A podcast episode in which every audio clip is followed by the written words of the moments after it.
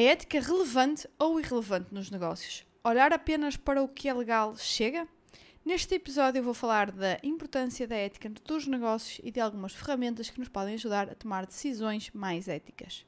Olá Business Lovers, o meu nome é André Rocha, sou Business Coach e especialista em gestão e administração de negócios e este é o Business After Hours.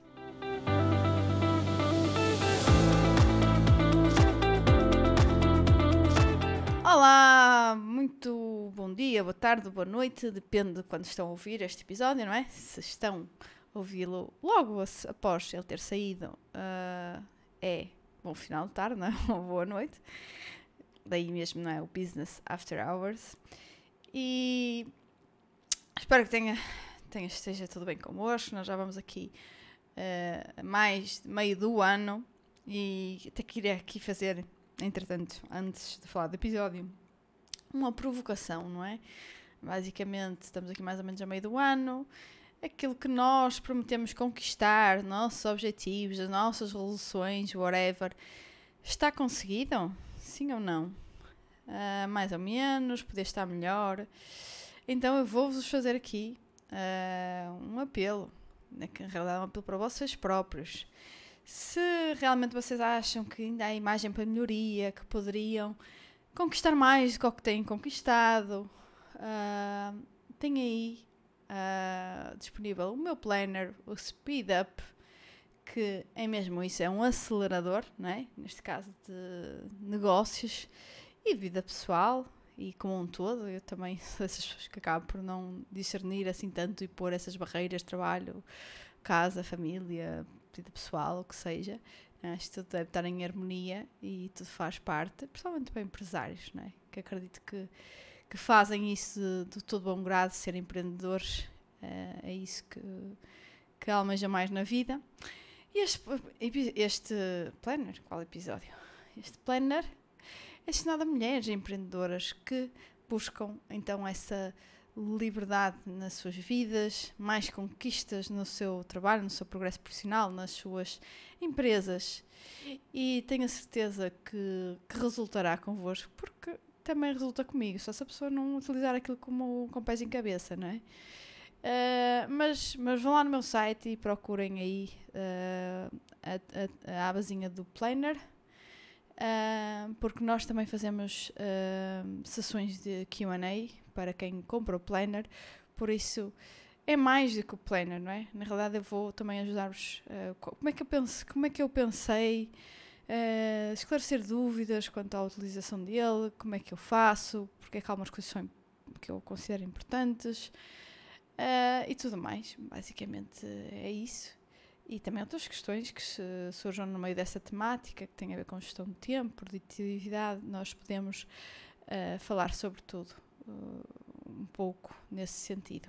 Bom, e depois dessa provocação, vamos então aqui ao nosso uh, episódio. Também vou deixar aí umas, umas provocações hoje. E é sobre ética nos negócios. Este é um, um assunto que já tinha aqui há muito, muito, juro mesmo, muito tempo para, para lançar. Eu acho que desde os primeiros episódios, nós já vamos no 45, eu tinha pensado aqui falar sobre ética nos negócios, mas é um, um assunto, embora que uh, seja tratado de forma leviana, e eu vou tentá-lo assim, muito soft, falar só aqui algumas coisas, alguns conceitos, algumas coisas importantes, uh, mas é muito denso, uh, é pelo menos da forma que eu aprendi, tem aqui muito que se diga, e se a gente se quiser, pode-se dedicar só aqui a, a ética nos negócios, e tem muito pano para mangas, muitas situações né, que nós podemos avaliar por vários prismas, mas acima de tudo, pronto, eu queria dar aqui uma visão soft, prática, deixar aqui alguns pontos a ter em consideração. Eu diria até uns pontos na nossa consciência, até mais do que uh, propriamente teorias ou coisa isso. Eu levo sempre muito para a prática das coisas, não é? Nós vamos depois aumentando a complexidade à medida que é necessário.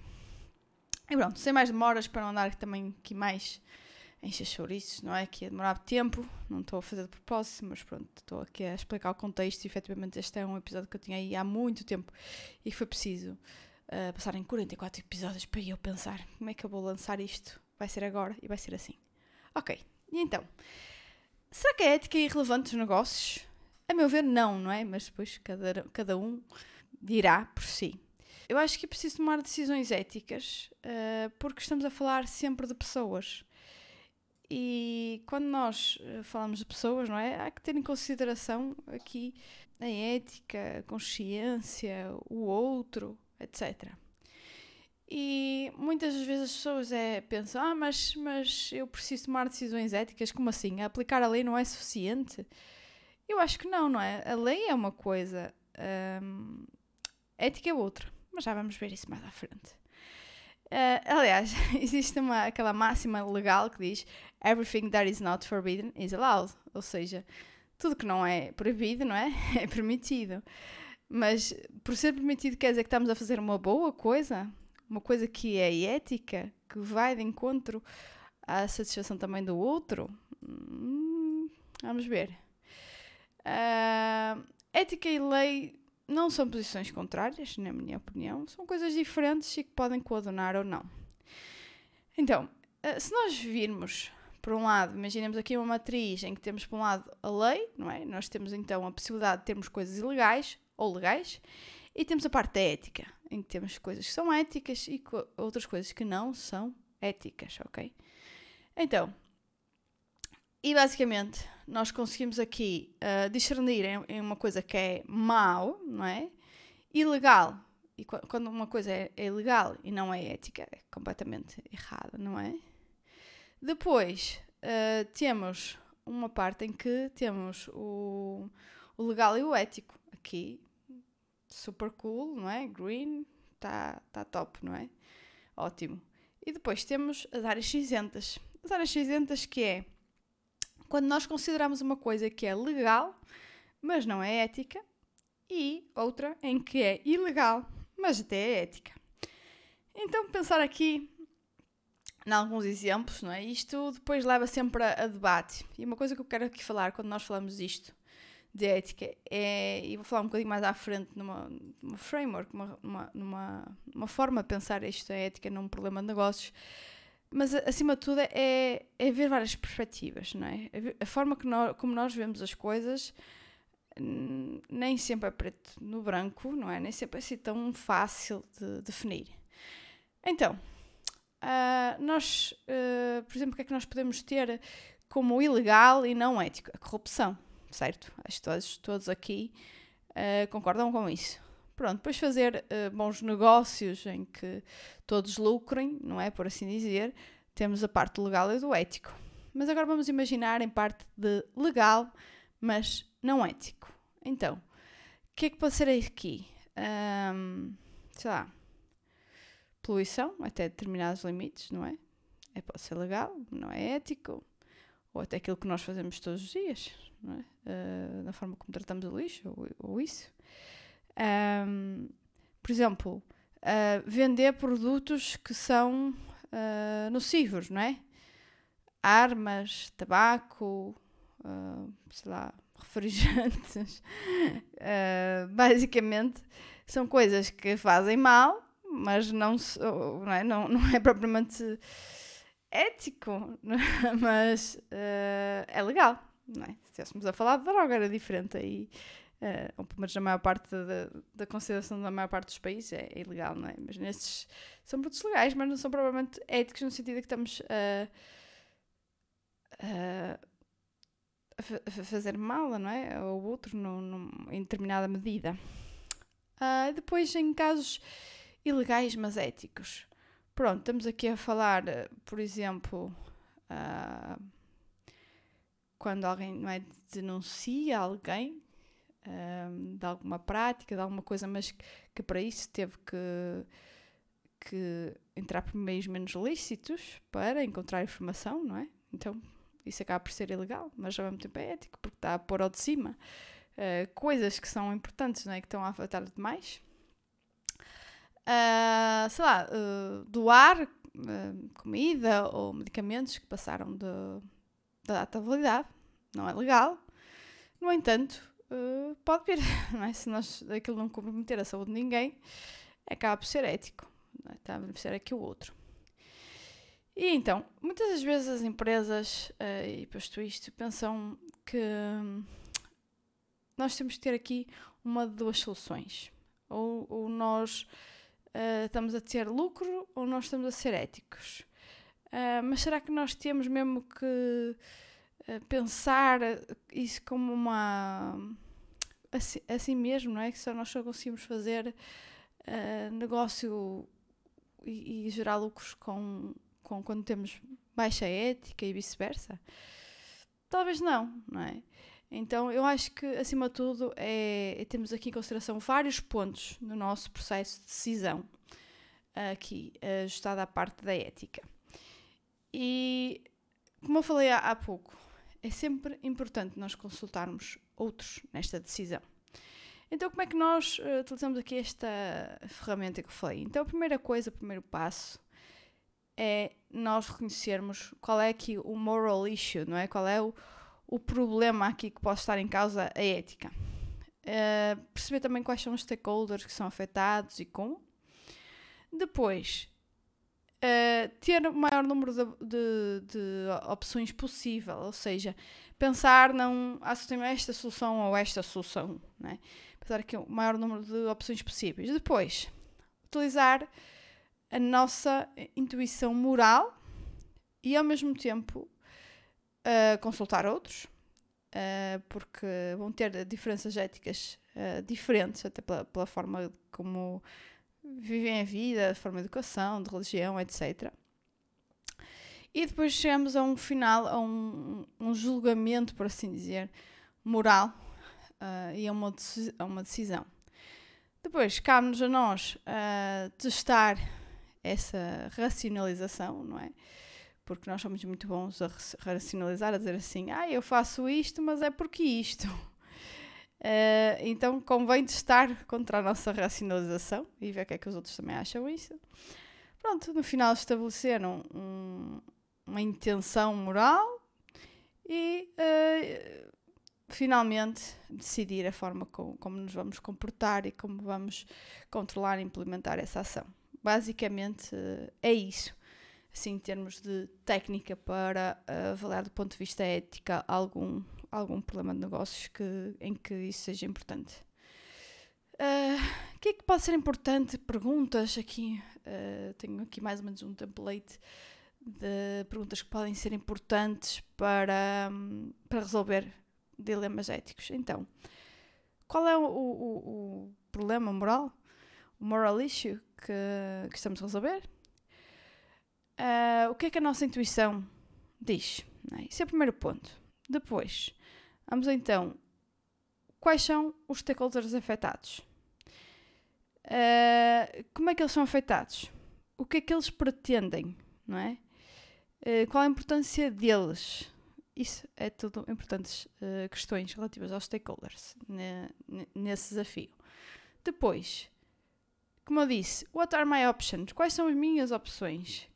Que pensar aqui o número de alternativas possível, maior possível, para resolver o problema.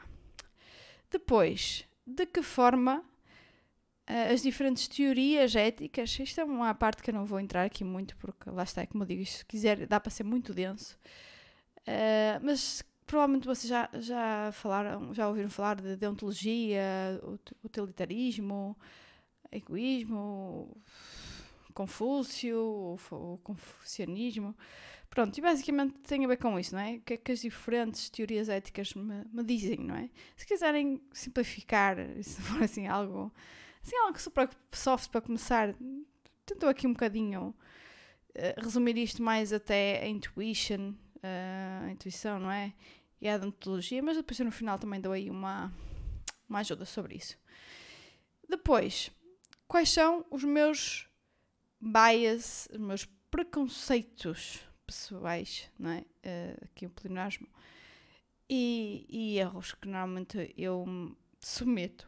Ou seja, o nosso julgamento também vai ter muito a ver com aquilo que nós já são nossos preconceitos, isso vai afetar a nossa uh, decisão. Por isso, identificá-los nesta parte é importante para depois nós sabermos de que forma é que a resposta que damos a dar àquele problema tem o nosso viés uh, comportamental, o nosso um, preconceito, nosso bias. Depois, que tipo de, de fatores podem uh, estar aqui em causa colocar em causa a minha resposta. Isto também é importante avaliar. Depois, o que é que eu realmente quero fazer? Uh, se encontra então novas opções, normalmente, e o que é que faria mudar a minha decisão? Esta pergunta é poderosa. Uh, e aqui, lá está, é tal uh, que eu estava a dizer há bocado, que nós, nós somos muito bons na parte da racionalização, então pensar aqui nesta parte, o que é que faria mudar a, a minha decisão, vai-nos envolver aqui para a parte de racionalização e pôr em causa, se calhar, alguma teoria que tínhamos para trás. E bom, depois, aqui é uma coisa que, isto aqui lá está mais ao estilo framework, mas há, eu, eu gosto muito de ser simples, prática, direta, o empreendedor tem que ser assim.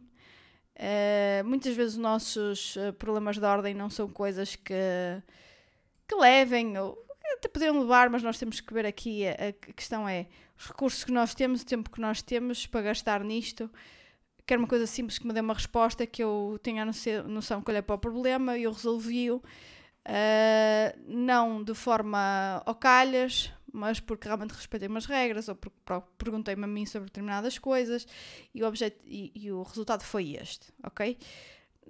Ou seja, posso não ir por esse step todo. Eu estou a fazer isto por conhecimento, porque acho que realmente é importante, mas em, em determinado ponto eu preciso às vezes de ser mais célere e simplesmente uh, fazer avançar as coisas. Então, o que é que eu uso para mim, assim de forma mais rápida?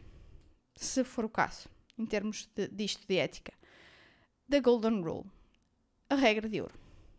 Isto é usado em todo o mundo, não é? A regra de ouro é conhecida em todo o mundo, utilizada basicamente, eu acho que por todas as religiões, por isso tem pouco para onde falhar. Uh, muitas vezes é utilizado na forma positiva, muitas vezes na forma negativa, mas basicamente o que é que diz? Na forma positiva, trata os outros da forma que tu gostarias de ser tratado, ou, na forma negativa, não trates os outros da forma que não gostarias de ser tratado. E basicamente, então, aqui a Golden Rule acaba por resolver todos os nossos problemas, ou quase todos. Uh, e porquê? Ah, primeiro porque é aceito para uma parte das pessoas, tal como eu disse, até isto é comum em religiões. Ai, meu Deus, hoje não estou bem. Religiões diferentes. Dois, é fácil de entender. Acho que toda a gente se reviu nisto quando eu disse. Terceiro, a Golden Rule procura uma filosofia win-win, por isso, à partida, nós estamos uh, aqui a ir para um lado mais ético. E depois, porque a Golden Rule ajuda-nos quando nós precisamos de uma direção, não é? Quando. Às vezes é. é a marido, nós sempre estávamos a fazer uma pergunta sobre isto. Era, mas achas que eu devia fazer assim ou fazer assim? E foi a primeira coisa que eu lhe perguntei. Uh, o que é que tu gostarias que fizessem contigo? Se fosse no teu caso até porque se assemelhava à situação. Ele disse: Ah, eu, gostava, eu não gostava que me fizessem isso. Eu disse: Então tens a resposta. Às vezes coisas pequenas, não é? Que, sei lá, podem nem ter, nem ter grande importância na altura. Ou, quer dizer, não vai matar ninguém, não vai fazer mal a ninguém. Mas faço isto ou faço aquilo. Aquilo acaba por nos dar a ser um bom guia aqui, seguir-nos pela, pela Golden Rule.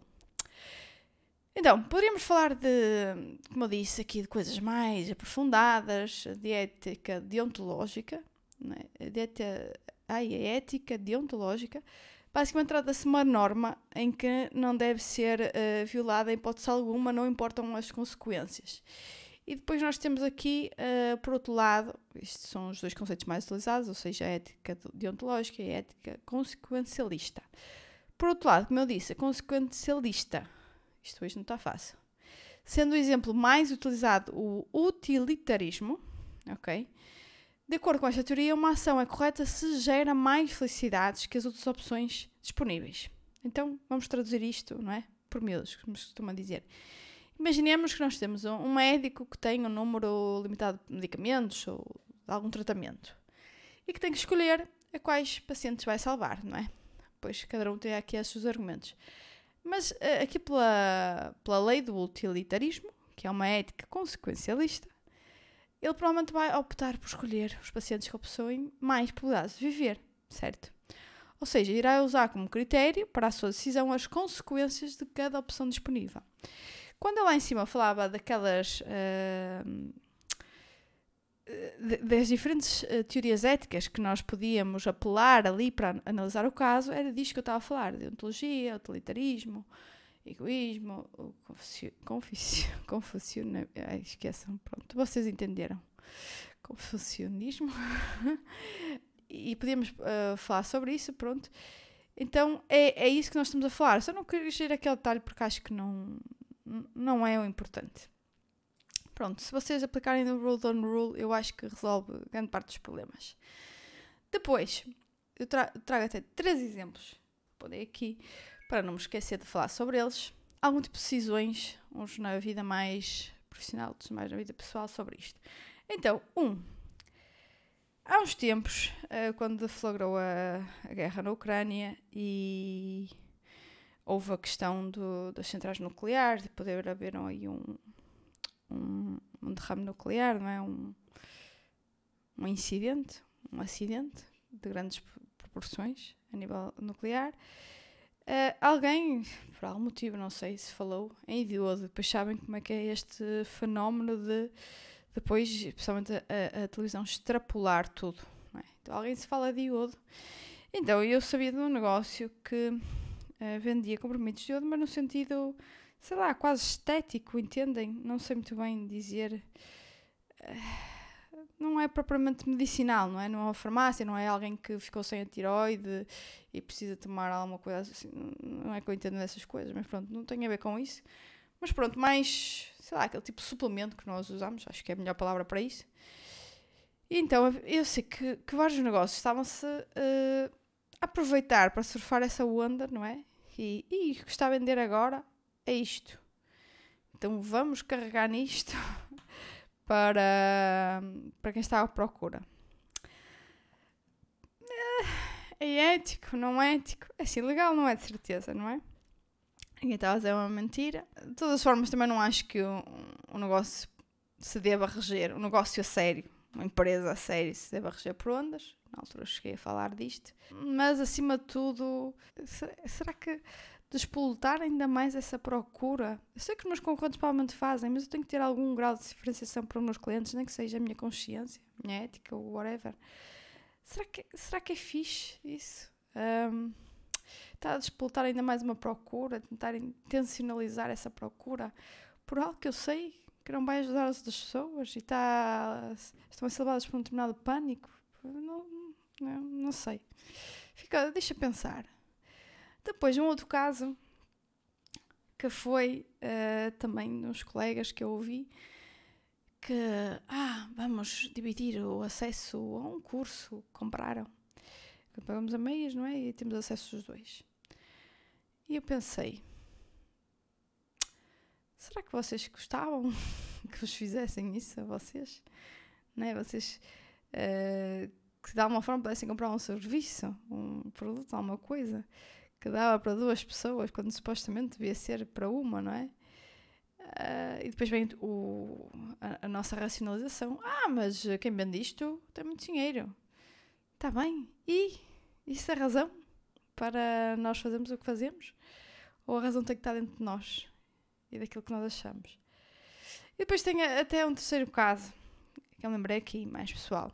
Há uns tempos, o, o, meu, o meu pequenino, o Rodrigo, Uh, fui com ele tomar um pequeno almoço e depois ele tem assim um, um olhar de lince para tudo que é coisas que vêm enfeitadas de bonecos, seja Peppa Pig, Cocomela, no que seja. Naquela casa era da Patrulha Pata e ele lá ao longe conseguiu ver um bonequito da Patrulha Pata. E pronto, eu pensei, pronto, eu não se calava, e eu assim, pronto, lá vai ser, lá vai dar mais não sei quanto dinheiro para isto. Então eu digo, olha, meta isso na conta e vem à minha vida. Um, e não é coisa que eu costumo fazer, mas por acaso, como era vários itens, e estava a guardar a fatura e, e efetivamente reparei. Eu até acho que a minha mãe está a dizer, ah, isto deve ter custado dinheiro. Eu nem sabia quanto é que aquilo tinha custado. Eu fui ver a fatura e por acaso, porque como boa pessoa das finanças eu peço fatura em tudo, ou quase tudo, e eu vi que não tinha lá uh, o dinheiro do bonequito. Então, eh, na vez seguinte que eu fui lá a senhora já nem era a mesma funcionária. Mas eu disse, porque é uma questão de ética e de golden rule, não é?